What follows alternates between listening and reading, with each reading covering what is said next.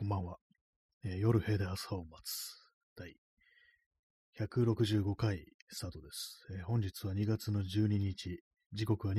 時24分です。はい、おはようございます。えーあ耳かきさん、えー出遅れました。ありがとうございます、ね。20秒、ちょうど霧のいいね、時間ですね。ありがとうございます。はい、今日のタイトル、シュクシュクシュクシュクっていうね、これあのー今日ね、外を歩きながら音楽聴いてて、あ、そうだ、この間、っていうか昨日か、昨日バンドの練習、これやるの忘れたと思ったんですけども、あのスカートがそういう音楽ね、聴いてると、あの、口であの、シュクシュクシュクシュクシュクシュクシュクっていう、なんかこういう音をなんかこう、なんていうか、ボイスパーカッションみたいな感じで言ってるっていうのがよくあったりするんで、これや、なんか結構面白そうだなと思って、でも昨日ね、ちょっと忘れてました。あの、スタジオでそれ言うの忘れてました。ね、次回ね、あの、口で言っていきたいと思います。はい。あ、耳かきさん、えーパン、チャ、シュクシュク、ね、シュクシュクですけど、これそうですね、思い出しますよね。大体まあ、これですよね。ま、確かマイケル・ジャクソンの、この空耳ね、空耳アワーのネタですけども、マイケル・ジャクソンですよね。スムース・クリミナルとかいう曲だったかな、確かね。あの、ちょっと特徴的なね、あの、ベースラインが入ってきて、で、こう、マイケルがね、こう、パン、チャ、シュクシュクってなんか、なんかそんな感じをね、言うから、パン、チャ、シュクチョクってね、あの、その、しるあの、空耳アワーのネタであったというね。あれはね、そうです、面白かったですね。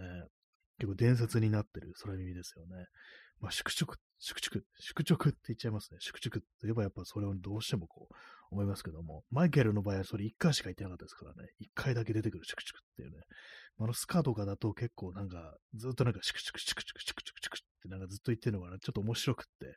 これなんかやったら楽しそうだな、みたいなこと思って、次回ね、なんかこう、やってみようかななんて思います。あれです、なんか歩きながらね、あの、聴いてる、聴く音楽って、スカ、スカっぽい音楽、ね、あれは結構楽しくなりますね。歩くリズムにかなり合うんでしょうね。割となんかそんなことをね、最近気がつきました。私のやってるバンドは、あの、ロックセリーって言ってますけども、まあ、ロックセリーの前にあの、スカという音楽があったらしいんですけども、流れとしては、スカ、ロックセリー、えーレゲエみたいな、なんかそんな感じでこういろいろ変わっていったっていうことを聞いたんで、まあ、別にスカでもね、全然いいんですよね。まあ、ただし、あの、ラッパーを吹く人がいないという、そういう問題がこうありますね。今日あの、楽器屋に行ったら、なんかあの、子供用のですかね、子供の用のなんかそういうトランペットみたいな形した、多分プラスチック製だと思うんですけども、おもちゃみたいなトランペットが置いてあって、あれ、これ結構いいんじゃないのと思って、値段見たら3300円とかだったんですよね。でも裏面見たら、どうもね、あの4つしか音が出ないっていう、なんかドミソシとかなんかそんな感じのね、音。まあ、あの、多分ね、いろいろなんか、裏面英語だったんですけども、いろいろ解説書いてあって、多分ね、できる曲とかは、あの、キラキラ星とかね、まあそういうなんかこう子供が最初に楽器使って練習する定番の曲みたいな、そういうのが吹けるみたいです。またそれ以外のね、普通になんかこう、使おうとしたら、ね、こう、できないっていうね、ことだとは思うんですけども、まあ結構限られる使い方ですね、そうだとね。えーチャンツさん、えー、とてちてたですね。これあのーあれですかね、あの、口、口で言っていく系のとてちてた。ね、いいですね。と、とてちてた。と、とてちてた。いいですね。合ってますね。結構ね、口で何でも言っていく、ね、割と難しいですけども、ちょっと慣れちゃえばね、なんかいろいろこう、まあ、大体みんな、みんなあのそれは多分できると思うんですよ。で、まあ、口笛とかまあ吹けない人とかいますから、まあ、全員ができるとは言わないですけども、まあでも結構ね、結構っていうかすごく簡単にまあ、自分の体を使って出せる音っていうことですから、これマスターしたら、まマスターっていうことでもないかもしれないですけども、できたらね、なんかこう、賑やかしになるんじゃないかななんていうふうにこう、思っているところでございます。はい。まあ今日楽器屋行ったのかって感じですけども、ね、あのーそうですね。特にあの何かが用が用があったわけじゃないんですけど、一応言っとこうみたいな、あの定期的にあの見ないと、なんかいいものがないかって、ちょっと不安になるんで、今日行ってきたんですけども、あの別に何もこう、弾いたりね、買ったりはしませんでした。はい。まあそうですね、シュクチュク、ね、これはちょっとね、あの、次回まで忘れずに、こう、ね、あの手の甲に書いておこうかなっていうふうに思います。はい。まあ、今日はもうなんかそういう感じで、こう、ぶらっとね、あの、新大久保、その中古楽器屋さんがあるんで、新大久保行ったんですけども、なんかあの街って歩いてるとあれですね、なんか街の人のね、街の歩いてる人のなんか表情が他の街とちょっと違ってて、なんかね、ちょっと、うん、生き生きとしてると言ったらあれなんですけども、まあ、それぞれみんなあの、違う顔をしてる気がします。まあ、どこの街でもそうだとは思うんですけども、なんとなくまあ、私の実感なんですけども、昔の、昔の東京っぽい感じってのが、なんかあの街はね、まだ残ってるような気がするんで、あの辺、あの辺りって歩いてると割とこう気分がいいようなね、感じですね。まあ、あのー、外国人、外国から来た人が結構多いっていうのもあると思うんですけども、ある意味そういうところですから、まあ何かこう、ちょっとエネルギーというものがまだあるのかなみたいなね、なんかそういう感じはしますね。まあ、そんな街に、中古楽器を見に行ったという感じでございます。私が前にあの、ちょっと試して弾かせてもらったやつ、まだ置いてありましたね。意外に売れないもんだなという感じなんですけども、ね、わかんないもんですね。えー、耳かきさん、えー、新大久保観光地化してるけど、駅が小さいままなので大変そうです。それありますね。そうですね。確かにね。私なんかこう自転車とかでこう撮るんで、あの駅で降りることほとんどこうないんですけども、ね、駅ちっちゃいですよね。一応なんか何年か前に、駅舎自体は新しくしたんですけども、確か前なんか平屋だったような気がするんですけども、平屋って言い方もないですけども、なんか、前はもっとなんかこうちっちゃかったのが、ね、で、まあ、あの、すごいやっぱ人いますからね、あそこね。そうなると、まあ本当にこう大変ですよね。あの、大久保通りの歩道なんかも、今どうなんだかわかんないですけども、ね、こそ最初の頃、その最初から、最初人が来始めた時は、もうそうぎゅうぎゅうになってましたからね、本当に。ねえ、なんかすごかったですね、あれはね。まあでも、まあ、そんだけまあ元気があるというか、人がやってきてるっていうことで、ね、まあなんかこうちょっと他の街とは違った何かに賑わいがあるっていう、あんまなんか嫌な賑わいじゃないんですよね、そこ。ね、フェイクな感じがそんなにしないっていうのがこう、あったりして、僕はまあ結構好きなとこですね。私がまあそういうふうにお店を覗くっていうのはその楽器屋だとか、あとイスラム横丁ってとこであのスパイスはね、あそこで私いつも買ってます。今安いんで、ね、袋詰めになっててクミンとかがあの、なんだったかな、500グラム200いくらとかね、そんなんで売ってるんで、それでなんか1年、ね、2年くらい下手したら、なんかそれで持つみたいなね、感じになりますからね。スパイス大量に消費する人はやっぱ新大久保とか行くのがいいのかななんていうふうに思います。まあ、ただ最近あの外国のああいう食材とか、ね、こうハラルフードのお店とかってもう結構もう何年も前からいろんな街にできてはいるんで、まあ、どこでも今では手に入るのかもしれないですけども、前はなんかね、やっぱそこ行くのが一番手っ取り早いみたいな時がね、ありましたね。安いっていうね。はい。えー、昨日、あの、そうですね、あの、バンドの名前をは決まってるのがってこう話になったんですけども、で、まあ、あの、一応決まってると、一応じゃないですけども、決めたという感じでもなんかあの、他のメンバーに、こういう、まあ、ラジオトークみたいなところで言っていいかっていうのを確認してなかったんで、まあ、特に言ってなかったんですけども、いいよっていうふうに、あの、他のね、3人から言ってもらえたので、え今日本日、ね、あの、発表します。発表しますってなんか、なんかこういう形でちょっと笑っちゃいますけども、もったいつけてますけども。いや、バンド名はですね、あの、ロッテンパームです。ロッテンパーム、R-O-T-T-E-N、え P-A-L-M ですね。何それって感じですけども、えー、腐ったヤシの木って意味ですね。これね、腐ってるんですよ。ロッテン、ロットン、どっち読み方はわかんないですけども、ね、ジョニー・ロットン、あの、セックス・ピストルズのあの人は、ジョニー・ロットンなんて名前最初になってましたよね。本名はジョン・ライドンだってことらしいですけども、バンド名はあの、ロッテン・パームで腐ったヤシの木という意味です。まあ、の、ロックステリーっていうとね、まあ、一応ジャマイカみたいな暖かいところで、まあ、海ね、ありますよね。そういうところなんで、まあ、暖かいイメージというものがありますけども、そこからなんかこう腐った、腐ったじゃない、あの、ヤシの木っていうのがあって、それをなんか、あえて腐らせてみると、ね、ロッテンパームっていうね、こう名前になりました。ね、はい。えー、カルピスソーダを飲みます。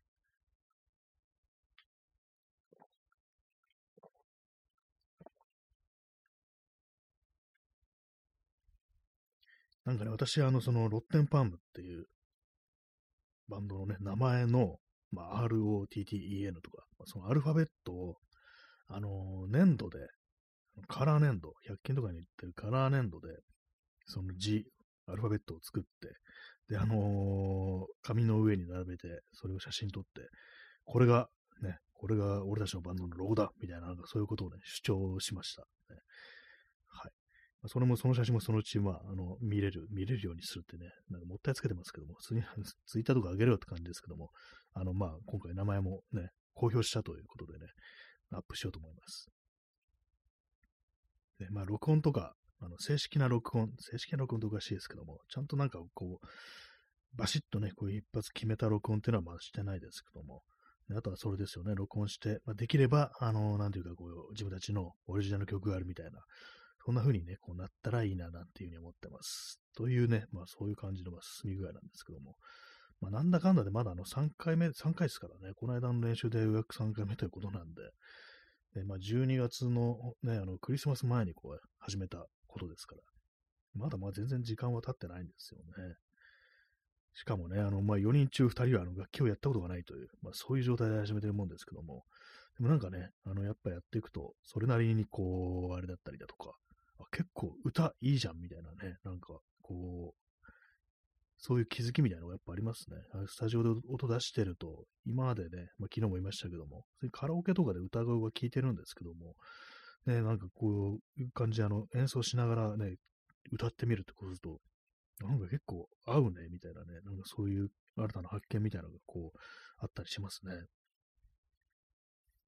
えー、耳かきさん、えー、バンド T が面白そうですね。そうなんですね。これちょっとね、結構もう考え、考えてるっていうか、ね、あのー、ロゴみたいのすでにね、そう私のこう、カラー粘土で作ったそのね、写真をそのメンバーにね、ちょっとフォトショーで加工し加工してもらって、でも使えるように、あの、T シャツの、ね、プリントに使えるような感じでもうね、あの、スタンバイしてあるんですよ。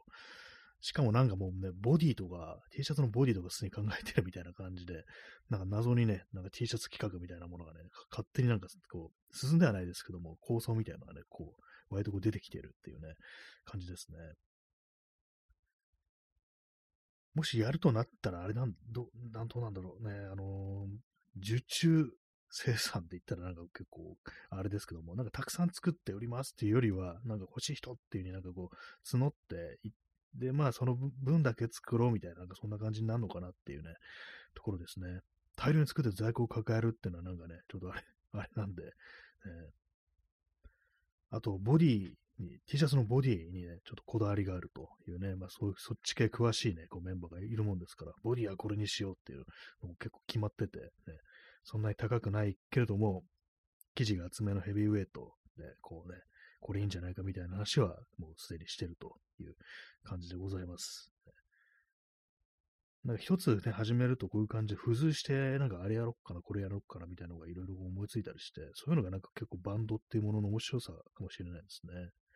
一人でやってるね、あのー、ことだと、あんまこう広がりがないっていうか、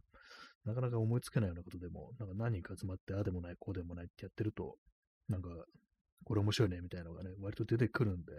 結構何かをね、決してなんかこう、うまいから、うまくできなく、できなかったとしても、なんかこう、ね、やる口実になるみたいな、いろんなこと、まあそういうのもあるんでね、まあこういう感じ何かこう、クルー的なものってね、やってみると面白いのかもしれないですね。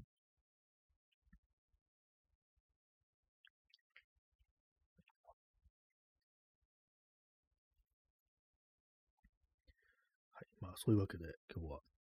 バンド名の公表ね。タイトル、シュクチクシュクチクじゃなくて、バンド名発表みたいな風にすればよかったですね。なんだよ、シュクチクって感じですけども。まあでもなんかもう口でね、口で言っていきたいっていうね、そういうところでございます。はい。まあ今日そんな感じで、あの、新大久保楽器屋に覗きに行くついでに、まあちょっと足伸ばして、ね、新宿のもなんかまあ楽器屋とかあるし、行くかみたいな感じでね、あの今日は新宿をブラブラしてました。まあ、楽器屋さんって結構ね、人がいるんですね。よくコロナ禍でなんか非常にこう、楽器が売れた、ね、特にあのフェンダーっていうメーカーは、非常になんかこうね、ギター作ってるとこですけども、売れてね、なんかこう、だいぶ潤ったみたいなね、なんかそんな話聞いたことありますけども、結構増えてたりするんですかね、音楽。楽器をやる人。ね。ね今、ちょっとカルビスソーダ飲みながら喋ってるもんで、あの、ゲップをしております。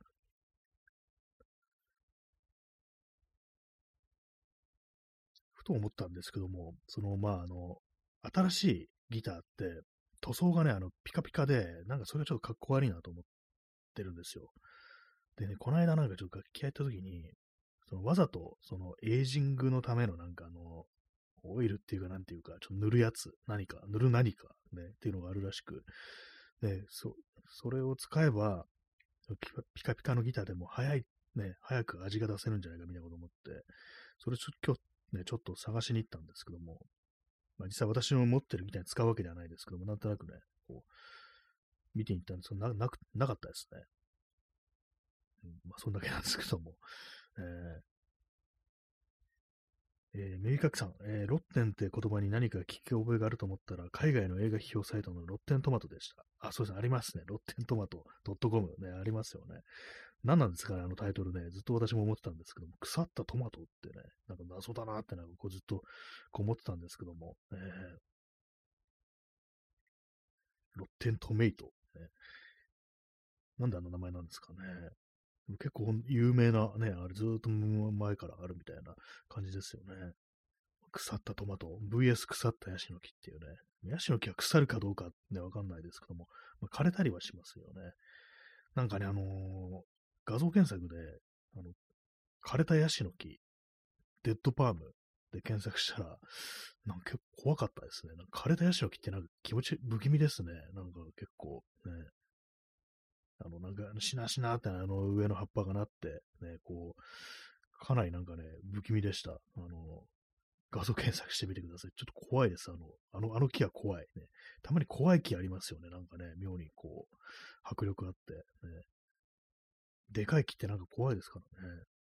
ヒマラヤ杉とかも結構、なんかモサモサってこうなってて、やたらとでかくって、ね、こう、なんかあれもちょっと怖いような気がします。柳の木とかなんか幽霊がね、出るみたいな、なんかそういうイメージとか、こうありますけども、ね、木単体でなんかこいつ怖いなみたいなのって結構ありますよね。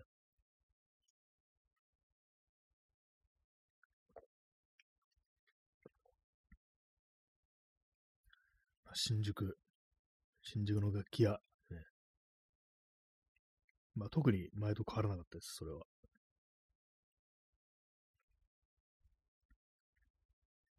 まあ例によってあの、あれですね、ビッグカメラとか、今日はヨドバシには寄りませんでした。なぜか、ね。まずカメラとかを見てたんですけども、もう早いとこ買っちゃえばいいのになんかね、やっぱあの迷っ迷ってないんですけども、もう決めてんですけども、ほとんど。なんかね、あのー、ね、なかなか 手が、手が出ないですね。何なんでしょうか。やっぱなんかあの、もうちょっとなんか自分の中に熱みたいなものがこう、戻ってきてほしいっていう、そういうのがまあありますね。また前みたいにね、本当なんかしょっちゅうしょっちゅう外に出て、こう写真を撮るみたいなことができるようになりたいみたいな気持ちがあって、なんとかこうね、外歩きながら、そういう気持ちというものがこう湧き上がってこないかなんて思いながらこう歩いてるんですけども、ま、まだね、なかなかそういう火がつかない状態で、ね、まあ、着火待ちっていう感じですね。ハートに火がつくのを待ってるっていうね、そんな感じでございます。とか言ってたらなんかあの、手に入らなくなるぞっていう、感じですけどもね。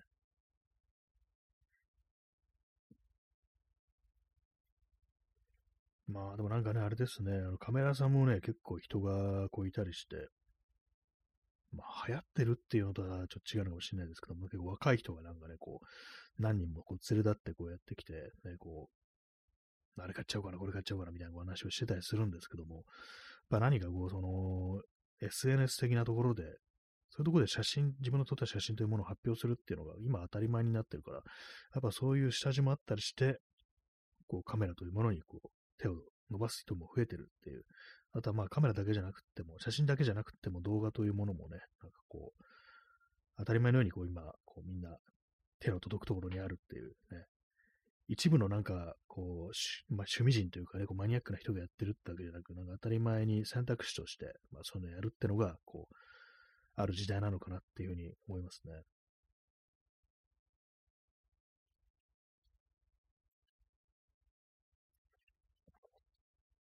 まに急にカルピスソーダを飲みたくなるときがあります。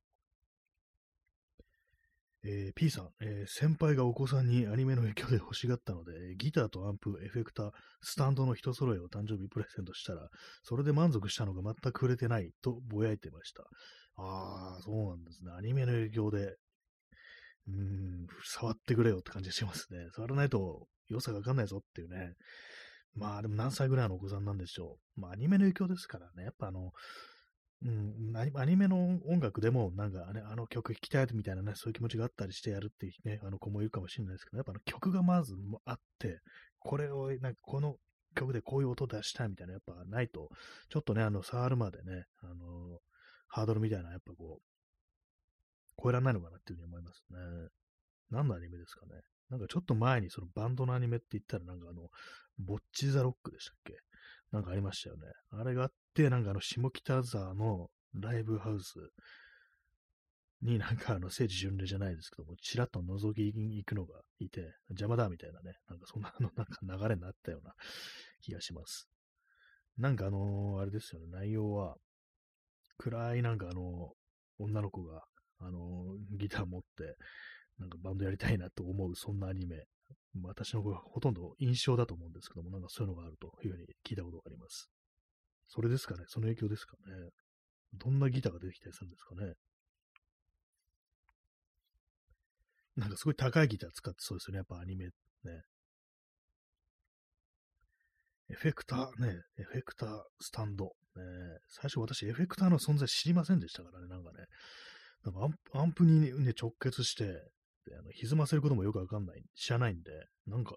なんかすごいあの、ペチペチした音が出るな、みたいなこと思って、ね、しばらくね、わかりませんでしたからね、エフェクターの存在とか、ね、知ってるだけでもうだいぶすごいですよ、それは。ね。本当何も、何にもわかんなくて、本当に手探りでしたからね。スタンドもなかったですね。なんか、私、机の上に置いてましたね、ギターとかね。本当えー、しかも変形ギターなんで、私思ってたのが、あの、あれです、エクスプローラーっていうね、ギブソンのエクスプローラーみたいな形してるやつでね、変形ギターなんで、あの、スタンドもちょっと置きづらいみたいなね、あったとしても、ね、そんな感じでしたね。まあ、未だにあの、そのギターはね、取ってありますけども、さっきちょっとね、あの、出してね、あの、出してみてました。うん、まだ、まだいけるって思いましたね。多分、あの、繋いだら音はちゃんと出ると思います。ただ、これもね、あの、その、そのギターもチューニングが不安定なんですよね。私も手持ちのギターがなんかね、エレキギターが2本ともチューニング不安定っていうね、なんか呪われてんのかなって感じですね。まあでもね、あれですね。触れてなくても、そのうち何かのまたきっかけでね、あのー、やるかもしれないですよ。本当アニメの影響じゃなくて、今度はなんかちゃんと、ちゃんとしたって言ったらあれですけども、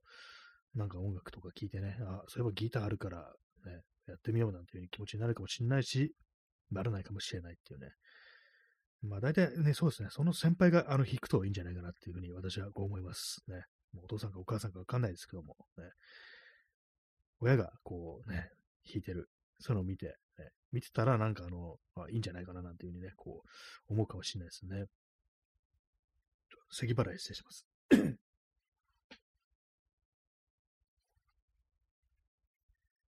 ね、まあ、いくらぐらいのね、ギターだったのか、ちょっと気になるところがこうありますね。私最初に買ったギターは、多分ね、1万6千円とか、かな。1万2千円とかだったかもしれないですね。わかんないですけど、まあ、とにかくま安いやつって感じで、あと見た目とかね、あんまこう、なんでもよかったんですよ。だからその偏見ギターを買うことになったんですけども。ね、でも音自体はね、そんな悪くないと思います、今でも。ね、まあ、あの変形ギターですから、多分メタルとかね、まあそういうのに方が向いてるのかな、なんていうふうにね、こう、思ったりはするんですけども。ね、たまになんかね、あのー、塗装とか剥がして、ね、なんかこう改造とかしようかなって思う時あるんですけど、結構まあ、あの、めんどくさそうなんでやってないですね。色がなんか変な派手な色なんで、剥がしてナチュラルな感じしたら割となんかいい感じなんじゃないかなってね、こう思ったりするんですけども。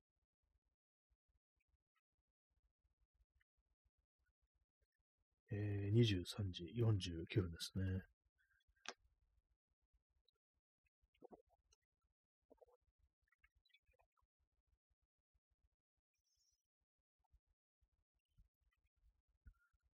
まあなんか楽器屋とね、あの、その家電量販店とかカメラ屋に行くのがなんかこうルーティンになってますね。で、買わないっていうね、感じですけども。まあ、カメラ屋さんも結構、外国からのお客さんが、こう、まあ、多いですね。そうなると、あの、お店の人も、こう、あれですね、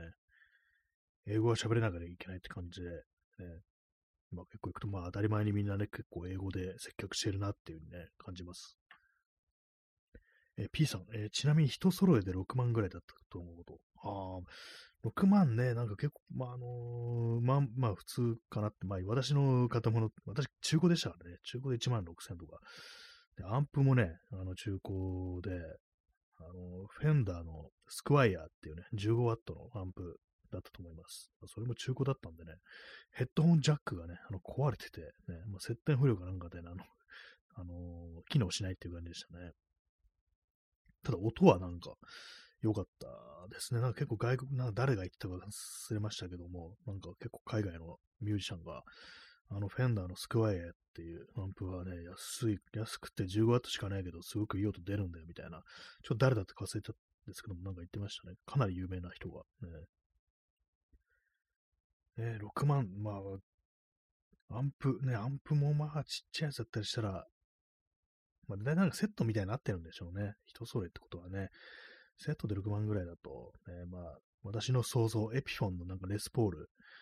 じゃないかなっていうふうに私は思います。ね、そそこは結構安いラインナップもありますからね。それ全部、全部セットで6万ぐらいっていう、ね、おそらくそうなんじゃないかなっていうふうに、私はあの、ね、予想、予想します。ね、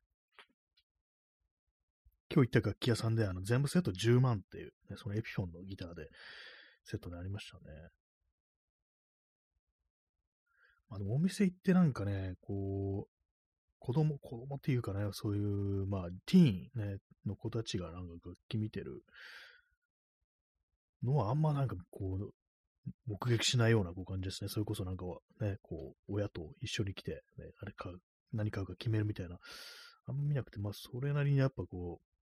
う、ね、もうちょっと年いってる感じですね。まあでもなんかあの、ああいうとこでこう弾いてる人、まあうまいですよね、なんかね。私なんかこう思想するときにね、下手なのがなんか、下手というかなんかろくに弾けないっていうのがね、非常にこう恥ずかしくなるんですけども、ね、まあなんかこう意味深な感じでね、あのー、普通にあの、開放弦とかを鳴らして、ね、あの単音ですよ。コードとかじゃなくて単音鳴らして、うーんみたいな顔してね、あなんかこいつ、こ逆になんかあの、一つの音しか出してないっていうのが、あの、2っぽく見られるからみたいなね、なんかそんな感じで、あの、ちょっと、やったりするんですけども、実は、まあ、ただ、全然弾けないだけっていうね、まあ、そんな感じでございますけどもね。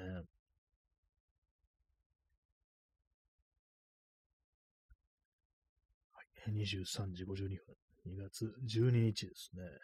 今日は月曜日ってことで、まあ、祝日でしたけれども、ね、皆様いかがお過ごしでしたでしょうか私なんか今日口がなんか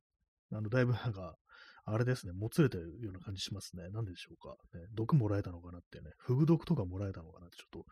思ってるんですけども、なんか不思議ですね。こう、日によって、こう、滑舌みたいなものが結構変わってくるっていうね、謎です。はい。シュクシュクシュクシュクというね、まあ、ことでね、まあ、いろいろ課題はありますけども、やっぱなんかね、あのー、練習終わった後、ね、こう、ぱ足をこうしようみたいなのがね、やっぱりそんなにまあいろいろ出てきましたね。ただなんか終わった直後って結構なんか虚脱感みたいなのがあって、なんかあのね、